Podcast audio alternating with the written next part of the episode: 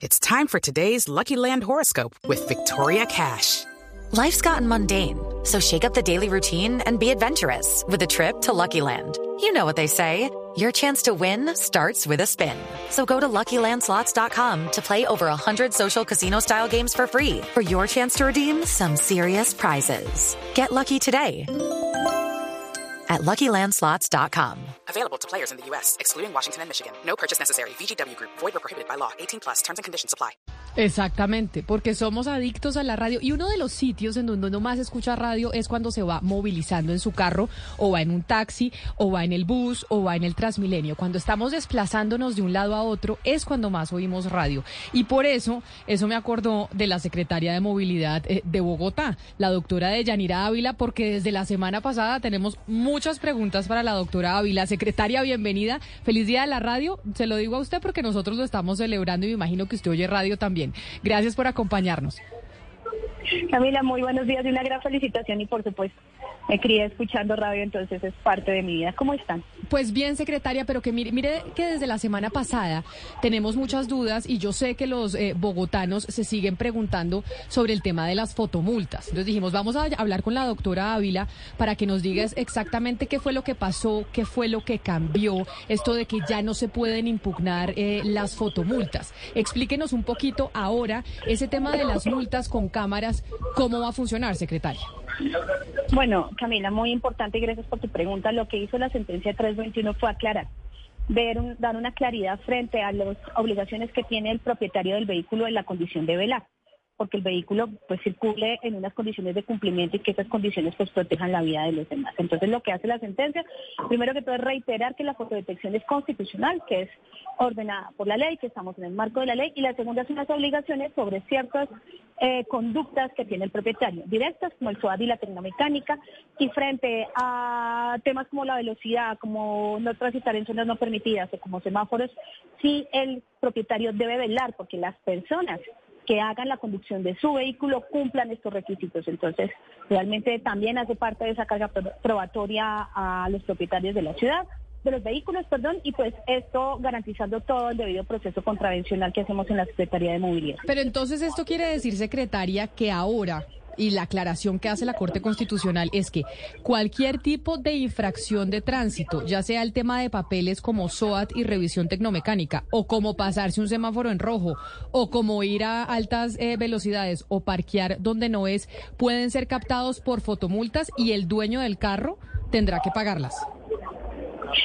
Son captadas por fotodetección, en posición de comparendo se realiza al dueño del vehículo y él debe demostrar que obró de manera adecuada, que veló porque esas condiciones se cumplieron. Sí, pero secretaria, ese, esa misma sentencia dice que quien impone la multa, o sea, la, la fotomulta que ustedes imponen, ustedes deben probar que quien iba conduciendo el carro era el dueño del vehículo. ¿Eso es lo que cambia? Porque, porque a raíz de eso es que crecieron tantas empresas de impugnación que hay abogados por todas partes y empresas de estas por todas partes para que uno impugne esas partes por velocidad, en los que no, en los que no se puede probar que yo soy el conductor, de, que yo soy el, el, el, que conducía el carro ese día de la infracción, pero aunque soy el propietario, pues no la tengo que pagar y puedo impugnar. Tú tocas un punto muy importante, Camila, y es que la sentencia de hoy, de la, de hoy, no, perdón, de septiembre de 2022 aclara eso. Antes la sentencia decía pues que efectivamente como no había una identificación, pues el propietario puede decir pues no soy yo y no había herramientas para demostrarlo. Hoy la carga que se hace es el propietario debe velar por esas condiciones en las cuales su vehículo es conducido. Eso significa que puede anexar cualquiera una de las pruebas que él pueda, videos, eh, videos, fotos, testimonios, que efectivamente él veló por las condiciones uno o que él no era el que estaba conduciendo el vehículo. Entonces, eh, lo que hace hoy también es darle esa responsabilidad al propietario del vehículo de que efectivamente demuestre o pues que en algún suceso en el cual su vehículo fue utilizado para un ilícito o fue sustraído, pues que él tenga esa evidencia de que efectivamente el vehículo no estaba en su poder, no estaba sobre su condición de velar y pues que obviamente toca exonerarlo de la imposición de comparecencia. Claro, pero es que eso es lo que se viene haciendo. Cuando la gente impugna, pues tiene que demostrar lo contrario y tiene que demostrar que no iba manejando ese carro. Entonces, eso es lo que viene pasando y hasta donde tengo entendido, las cifras de impugnaciones que viene perdiendo el distrito son muchas. ¿Usted tiene esa información, secretaria? Claro que sí, es que eso era lo que no pasaba. Antes no se daba esa claridad sobre el verbo velar, sobre el verbo, el verbo rector. La sentencia lo que dice hoy es el propietario debe velar y debe velar en estas condiciones. Que las personas que manejen el vehículo tengan las capacidades técnicas y que conozcan la norma, que sean personas competentes, que cumplan las normas de tránsito, que cumplan por la seguridad de los demás. Hoy esa carga se la hacen a los propietarios. Antes no estaba pasando eso, Camila, y por eso era que nos impugnaban tantos comparendos y eran, eh, y eran exonerados con todos esos comparendos que tú mencionas. Para corta información, nosotros en 2022 impusimos 636.979 fotocomparendos. De esos nos impugnaron 43.309 y fueron exonerados. Eh, el 97%, 42 mil, porque no teníamos esa condición también.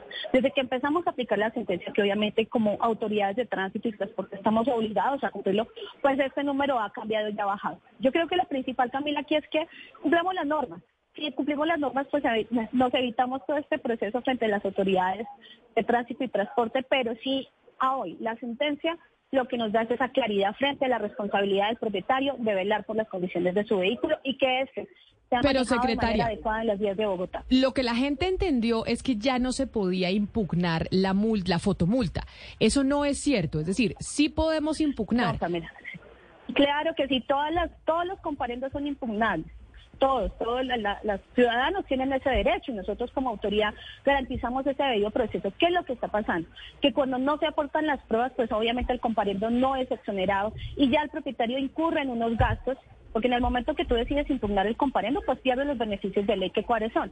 Que eh, tienes 11 días eh, para poder hacer el curso y obtener el 50% de descuento, y del día 12 al día 26 si haces el curso tienes el derecho o el descuento en el 25% del comparendo. Cuando tú impugnas una multa, pues obviamente esto tiene un tiempo y un procedimiento, se anexan las pruebas, son juzgadas por una autoridad y si no y si se exonera, pues fabuloso, pero si no se exonera, el ciudadano acarrea el pago del comparendo más los, más los eh, intereses generados por el no pago de este comparendo. Entonces, pues es una situación que los propietarios, que los ciudadanos tienen que valorar efectivamente, porque escurrieron en la conducta, pues obviamente asumirla y, hacer proceder a, pagar la orden de comparendo, pero si desean impugnarlo, pues obviamente tendrán que presentar las evidencias del caso. ¿Qué pasa, secretaria, cuando el vehículo está ignorado o cuando el vehículo es propiedad de una entidad pública o una empresa privada? Bueno, es importante que eh, tengan en cuenta todos los ciudadanos que para hacer algún trámite de traspaso o venta de, los vehículos, pues estos tienen que estar al día, sin ninguna orden de imposición de, de comparendo, sin ningún comparendo en uso. Cuando suceden estos hechos, pues obviamente se adelantan los trámites pertinentes. Nosotros tenemos ventanillas abiertas, pueden ser por los representantes de las entidades, los que figuran eh, cuando sus flotas están a nombre de ellos, que pueden adelantar los procesos o a través de los poderes delegados judicialmente, pues se podrán adelantar los trámites pertinentes. Secretaria, en esta idea de reducir la mortalidad, me imagino, ustedes eh, decidieron que el límite de velocidad para la séptima, para la autopista y entiendo para dos eh, calles también muy importantes, es de 50 kilómetros. Multa que está en 540 mil pesos, si no estoy mal. Yo le quería hacer la pregunta, ¿cuál es como un poco el, fundamento técnico de esto? Porque estaba revisando yo los límites de velocidad en Estados Unidos en Europa para las autopistas y le aseguro, secretaria, que no hay ningún país desarrollado que tenga menos de 100 kilómetros de límite de velocidad. Porque acá en Bogotá, el que vaya por la séptima, si está en 51, lo van a multar. Bueno, te cuento que el límite de velocidad es una indicación de la Organización Mundial de la Salud. La siniestralidad vial es una de las pandemias más grandes que tenemos en el mundo y este ejercicio se hace frente a esa sugerencia de la Organización Mundial de la Salud. Bogotá y Colombia cuentan con un plan nacional y un plan distrital de seguridad vial y nosotros estamos enmarcados en la política Visión Cero. Eso significa que tenemos que desplegar una serie de herramientas para evitar la siniestralidad siga ocurriendo en nuestras ciudades. Uno de los factores más importantes de siniestralidad es la velocidad. Pero, secretaria, hay varias ciudades, le recalco la, pregunta. Pero si hay varias ciudades en el mundo, si hay varias ciudades en el mundo que tienen este límite de velocidad y la tendencia en las ciudades es seguir bajando la velocidad. Claro, secretaria, pero Porque le si tú miras ese factor de riesgo, Le recalco la pregunta. Uno mira los países más desarrollados con las mejores carreteras, con unos índices de mortalidad mucho menores a los colombianos y el límite es casi el doble de lo que ustedes proponen. ¿Cuál, digamos, cuál es el, el fundamento? Técnico de 50 y no 70 o no 60, digamos, eh, que quisiera saber eso. Por, eso, por eso te estoy comentando. La, la, velocidad es el riesgo clave en siniestralidad. Aumenta la probabilidad de colisión, no tenemos la distancia necesaria para frenado, a mayor velocidad, mayor impacto en cada una de las personas cuando tenemos la colisión. las velocidades aumentan, el riesgo de peatones y ciclistas de vulneración en vía. Son una serie de condiciones que vienen del Plan Nacional de Seguridad Vial y que adoptamos a través de nuestro plan distrital. Muchas ciudades en el mundo lo hacen, de por sí esta es una política que viene de otras ciudades del mundo, visión cero, y eso es a lo que apuntamos. Bogotá tiene una tasa altísima de siniestralidad, como ustedes lo pudieron ver, y lo que tenemos que propender autoridades de tránsito y transporte a reducir estos números. Tú lo estás viendo y efectivamente completamente válido a partir de ciudades que efectivamente tienen una infraestructura pues completamente diferente a la Bogotá, que sí tienen autopistas para poder circular. Nosotros tenemos es unas vías con unas calzadas bastante amplias que a hoy estamos mejorando, que sí estamos encaminados a través de ese plan de infraestructura a generar autopistas, pero pues que a hoy tenemos una situación diferente y tenemos que propender por proteger la vida. Eh, secretaria de Yanira, claro que tenemos una pandemia de muertes por siniestralidad vial, 8.358 muertes el año pasado en total en Colombia, si no estoy mal. Pero el punto es por qué 50 y, por ejemplo, no 60 o 70. Y le voy a poner un ejemplo porque yo la pienso mucho todas las noches cuando yo regreso a mi casa tarde por la avenida 30 y, y hay dos puntos por los que yo paso donde están las cámaras, porque pues uno ya sabe dónde están.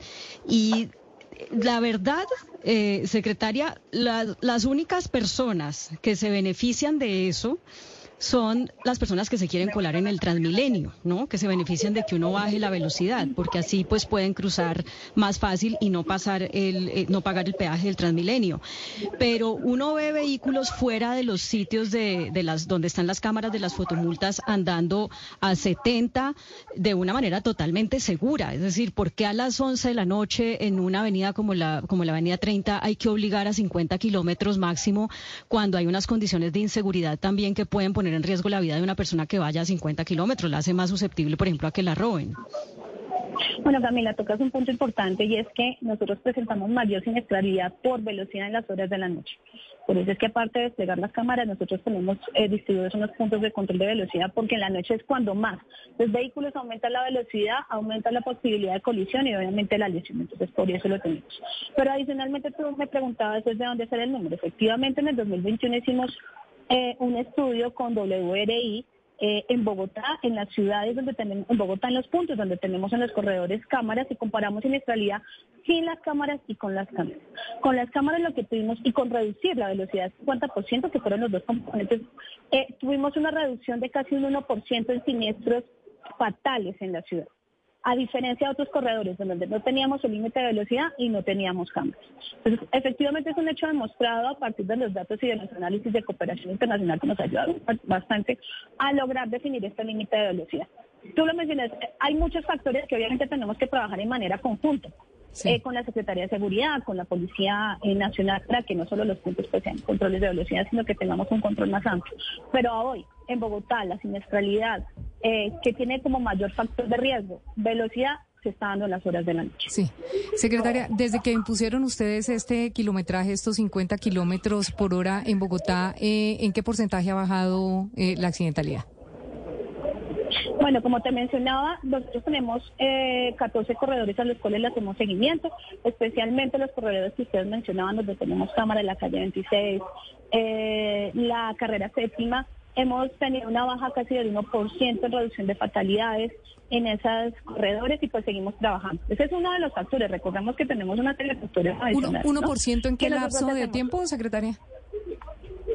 No te tengo el dato, Camila, pero te lo completo. Pues ahí están las... Hemos salvado. Dígame, secretaria, la sigo escuchando. Vale, pero adicionalmente, nosotros venimos con esta política. Lo que yo quiero eh, pues, reiterarles un poco es que esto no es de hace dos meses.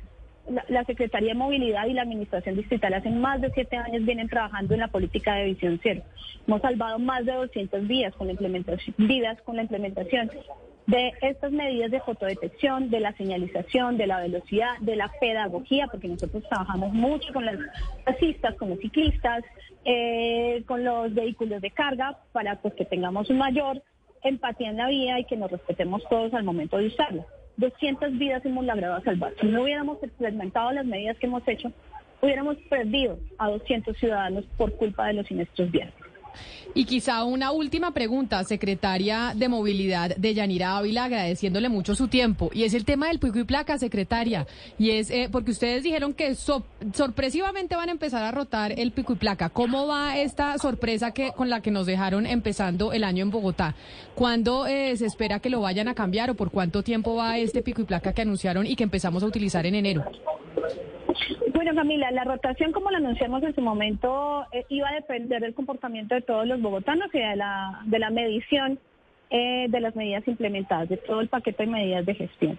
Nosotros ya sacamos, tenemos un primer balance que ya se ha comunicado, hemos tenido una medida exitosa. Vamos bien, si las medidas pues siguen comportándose de esta manera, si los bogotanos nos seguimos comportando bien, pues no habría eh, por qué hacer esta rotación de plazas. Por el momento no tenemos. Ah, o sea, la dejarían así. O sea, o sea, mejor dicho, pero, pero es que antes los bogotanos se comportaban mal, o sea, comprar un carro adicional es portarse mal. ¿O cuál es el mal comportamiento del bogotano? Ocupar el espacio donde no deben parquear, donde no deben circular, donde no deben cuando tú mencionas, no es portarse mal tener dos vehículos, lo malo es que no lo aportemos todos, porque con dos vehículos nunca tuviste pico y placa, nunca le aportaste a tener menos circulación en la ciudad a utilizar modos más sostenibles, a poder usar la bici, a poder usar eh, de cierta manera el vehículo compartido. Entonces, eh, si era necesario, nosotros no hemos tenido una rotación de placas en la última década y lo que nos sirvió fue para eso, para con este plan de infraestructura que efectivamente es, duro en la ciudad, estamos construyendo las vías para movernos mejor, estamos implementando mejores servicios de transporte, eh, pero factores como la ocupación, eh, como la carga vehicular, como la siniestralidad, que es un factor importante en la congestión de la ciudad, como la malla vial, el estado de la malla vial, pues todo le aportaba a la congestión. Pero entonces, secretaria, ¿habrá o no habrá rotación de pico y placa? Como anunciaron ustedes en principio. Por el momento no lo hemos definido, Camila. No se ha definido. Ah, pero entonces eso que anunciaron no es no era cierto, porque ustedes decían que cada cuatro meses iba a cambiar el pico y placa. Nosotros anunciamos en enero que por el momento no íbamos a hacer la rotación. Pero, pero, pero la gente tiene en su cabeza que es por cuatro meses, o sea, hasta abril, secretaria. Eh, en ese caso, ¿esperan hasta abril para comprar carro o, qué hacen? Nosotros no hemos, como lo, te lo mencionaba, cuando escuchamos a la ciudadanía lo que decidimos es no rotarlo cada cuatro meses y que dependía del seguimiento que estamos haciendo. O sea, que la gente va a poder comprar el carro, o sea, digámosle a la gente que compre el carro o y, y, bueno, esperar a ver qué va a pasar también con las con las demandas, porque incluso había demandas por eh, porque no había igualdad en la medida, porque había gente que había gente que sí le, que tenía dos carros que sí le, le servía el pico y placa y había otra gente que no, entonces a unos que sí les favoreció y a otros que no les favoreció. Y ante esas críticas también se decía que iba a rotar y después dijeron que no. Así que esperamos entonces eh, secretaria por eh, qué va a pasar con el pico y placa. ¿Cuándo les entregan eh, las, eh, los resultados de si ha funcionado o no ha funcionado esta medida en la ciudad? Es la Secretaría de Movilidad de Bogotá, de Yanira Ávila. Mil gracias por habernos atendido. Camila, que estés muy bien, que tengas un gran día. Un saludo muy especial. It's time for today's Lucky Land horoscope with Victoria Cash. Life's gotten mundane, so shake up the daily routine and be adventurous with a trip to Lucky Land. You know what they say. Your chance to win starts with a spin. So go to LuckyLandSlots.com to play over 100 social casino-style games for free for your chance to redeem some serious prizes. Get lucky today at LuckyLandSlots.com. Available to players in the U.S., excluding Washington and Michigan. No purchase necessary. VGW Group. Void where prohibited by law. 18 plus. Terms and conditions apply.